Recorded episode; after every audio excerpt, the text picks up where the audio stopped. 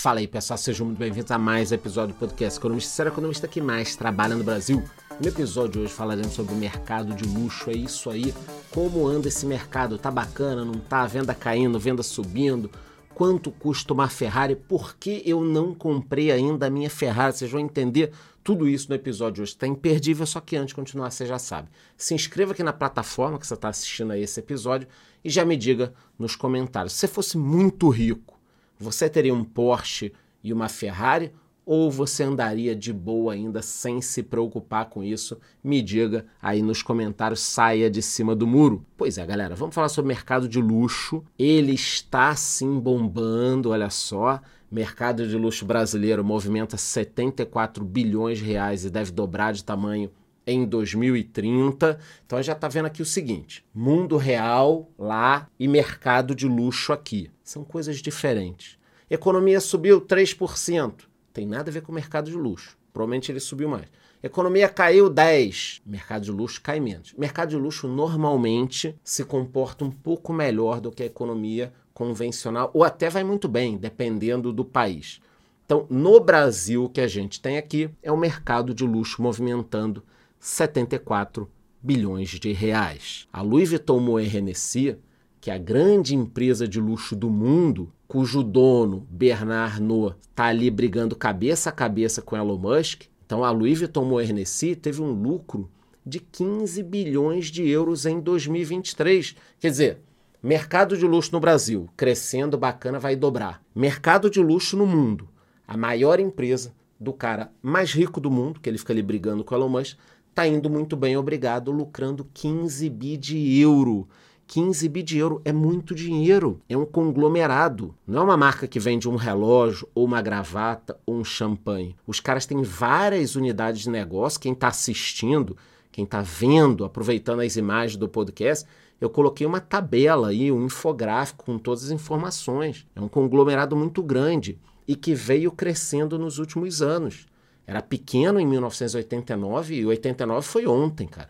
89 eu estava nascendo. Então, de 89 para cá, a empresa cresceu demais, adquirindo outras empresas. Então, o cara tem uma mega visão. Ele é gigante, uma máquina de dinheiro, 15 bi de euro. O que, que ele faz? Põe o dinheiro no bolso? Não, ele vai lá e compra mais empresas. Pô, mas você não acha que isso é uma concentração? Eu acho, mas eu não sou do órgão julgador disso. Eu estou mostrando para vocês as informações. Então, no Brasil o mercado vai dobrar, na Europa a maior empresa que é a maior do mundo em relação ao cara que tem mais dinheiro, está indo muito bem, obrigado, mas é claro que existem outras empresas. Então, tem esse conglomerado, mas tem outros conglomerados também, outras empresas de luxo até porque cada país tem a sua marca preferida. Eu trouxe uma tabela também e a gente pode ver, por exemplo, que na Argentina a marca mais popular de luxo, o que é um negócio engraçado, né? Tipo, a marca mais popular de luxo, mas é assim que a gente vê. Então, na Argentina, a marca mais popular de luxo é Mercedes-Benz. Aqui no Brasil é a Porsche. Em outros locais, também temos uma presença grande da Louis Vuitton, da Lamborghini, da Gucci. Dá para perceber que a Louis Vuitton está muito bem posicionada aqui no mapa. A Lamborghini também tem algum, alguns pontos, né, alguns países aqui na América do Sul. No México é a Mercedes. Na África temos também presença da Mercedes e da Louis Vuitton. E em poucos locais nós temos aqui outras marcas, como Michael Kors, por exemplo. Mas se nós fôssemos dizer que tem um vencedor, acho que não dá para falar não. Acho que tem Louis Vuitton, Porsche, Mercedes, a Lamborghini, Michael Kors. Fica uma briga saudável dentro do mercado de luxo, que é um mercado muito rico. Então, até a própria Nike toma uma fatia desse mercado. Existem tênis da Nike que custam 10 mil reais, mas em termos de marca, a Louis Vuitton, por exemplo, que é a Louis Vuitton Moet Hennessy, já falei com vocês, tem um valor de 422 bilhões. Dior 146. Adidas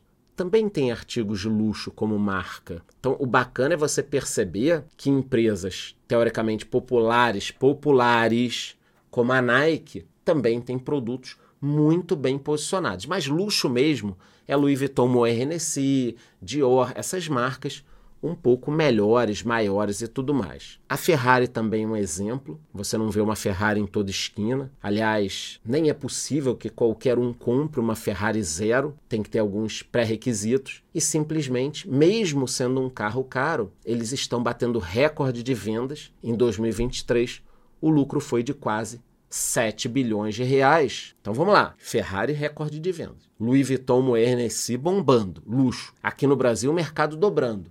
Que eu estou querendo falar com isso?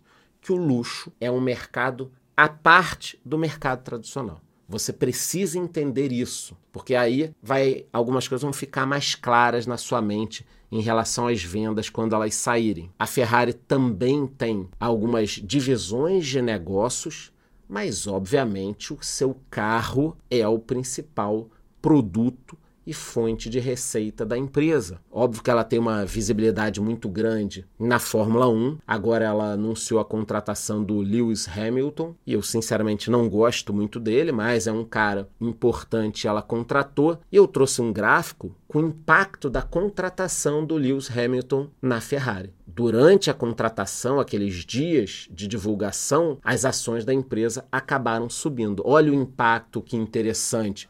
Você está vendo as ligações que eu tento fazer aqui o tempo inteiro? Te mostrar a economia, como funciona? Os caras anunciaram, já deu uma porrada, quer dizer, vai dar uma visibilidade. Se ele começar a ganhar campeonato, corrida, mais visibilidade para a marca. Você está vendo na TV a marca lá, você quer ter o carro que está bombando. E fica a pergunta, Charlão, quanto custa uma Ferrari no Brasil?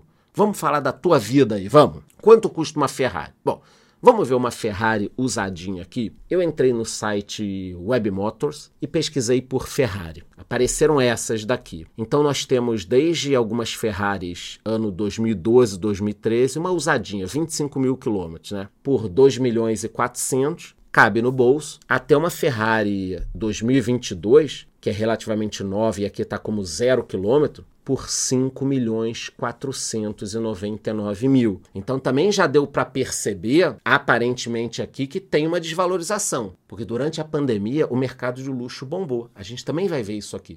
Mas agora, aparentemente, os preços começaram a cair um pouquinho. Então a gente está vendo na tela tanto Ferrari a 2 milhões e meio, como Ferrari a 5, 5 milhões e meio.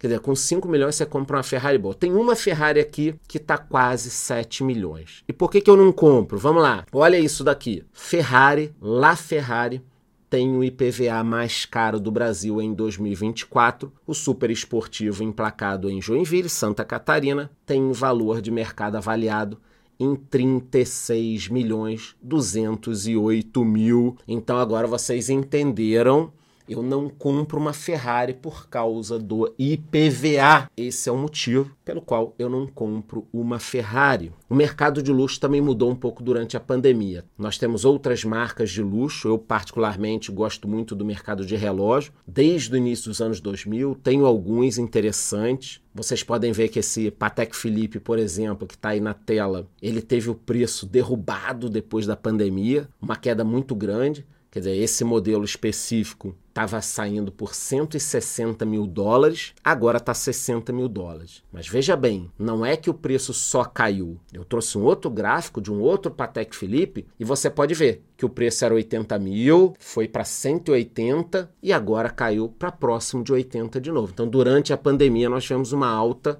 muito forte. Eu também gosto do Rolex e o comportamento foi parecido. Esse Rolex Hulk, por exemplo, que é esse verde que está na tela, Hulk é o apelido que ele tem, como a gente chama, o modelo, ele saiu de um pouco mais de 10 mil dólares para quase 30 mil dólares, algumas unidades sendo vendidas a 30 mil dólares, depois caiu de novo, está próximo de 20 mil dólares. Esse mais clássico, Submariner, saiu de 15 mil e poucos dólares, para 18 mil e agora já está na faixa dos 13 mil dólares. Então vocês estão vendo o comportamento do mercado de luxo durante a pandemia. Isso aconteceu com carro, também com vários produtos. Mas relógio dá para ver o impacto de forma muito interessante e eu trouxe duas marcas de luxo diferentes para não falar, ah, não, mas isso foi só com Rolex, só com Patek Philippe, só com Panerai. Não, o mercado basicamente se comportou igual. Então, o momento tá bom para o luxo, óbvio que não são todas as empresas tão bem. Então, por exemplo, ó, vendas da Gucci caem no trimestre sinalizam situações distintas no setor de luxo. Então, eu também quero mostrar que tem empresa com problema. A Gucci aqui está com uma queda nas vendas, mas em geral, o mercado de luxo bem administrado, ele vai bem. Na China, na Rússia, Estados Unidos, Europa e até aqui no Brasil. Então, nesse episódio, eu falei um pouquinho sobre mercado de luxo, Ferrari e tal, expliquei por que eu não compro a Ferrari, por causa do IPVA, e também mostrei o comportamento do preço dos relógios nos últimos anos. Esse é o melhor canal do Brasil. Antes, embora já sabe, se inscreva aqui aonde você está assistindo a esse episódio e me diga aí nos comentários, se você tivesse muita grana, milhões, você compraria uma Ferrari, um Porsche, um carro assim, ou ficaria na maciota, que nem eu. Me diga aí nos comentários, aí te vejo no próximo episódio.